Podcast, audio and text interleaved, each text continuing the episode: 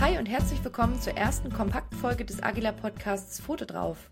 Hier bekommt ihr kurz und knackig wichtige Informationen zu relevanten Themen. Ich bin Franziska und heute spreche ich mit Tierärztin Melanie Ahlers über den Dauerbrenner Zecken.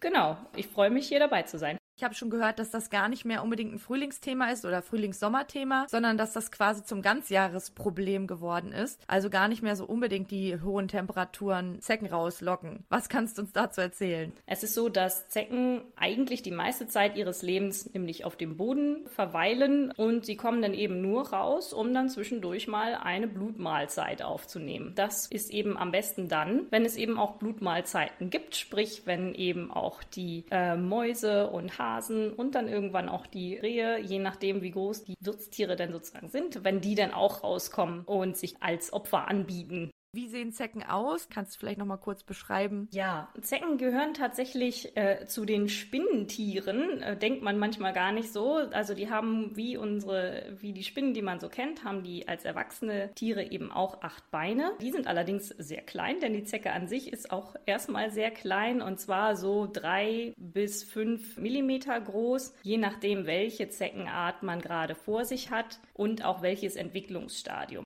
Welche mhm. Krankheiten können übertragen werden? Was kann da eigentlich passieren? Warum sind die so schlimm? Während die Zecke eben auf dem Tier sitzt, das kann eben mehrere Tage dauern, mitunter bis zu zwei Wochen. In der Zeit können eben Erreger in diese Hautwunde eindringen. Welche gesundheitlichen Beschwerden und Probleme können denn dadurch ausgelöst werden? Generell ist es so, dass die Symptome teilweise recht ähnlich sind. Es sind eigentlich erstmal, man sagt, unspezifische Symptome, weil die bei sehr vielen verschiedenen Erkrankungen auftreten können. Das heißt Fieber, dass die Hunde und Katzen weniger Appetit haben, dass die Lymphknoten anschwellen. Bei Borreliose vor allen Dingen, aber auch bei den anderen Erkrankungen können Lahmheiten auftreten, die dadurch bedingt sind, dass sich die Gelenke entzünden. Was kann man denn präventiv tun? Da gibt es verschiedene Zubereitungen, sage ich jetzt mal, oder Verabreichungswege. Zum einen gibt es Tabletten, die dafür sorgen, dass die Parasiten nach dem Stich absterben. Es gibt aber auch Spot-Ons, also eben Präparate, die man in den, in den Nacken träufelt beispielsweise. Es gibt Halsbänder, die man ummachen kann und die dafür sorgen, dass die Parasiten gar nicht erst zustechen. Wenn man auf Nummer sicher gehen will, trotzdem immer mit dem Tierarzt das besprechen und ein Präparat anwenden, was wirklich wissenschaftlich geprüft ist, weil weil dann einfach sicherer ist, dass es die Erregerübertragung verhindert oder zumindest das Risiko stark minimiert.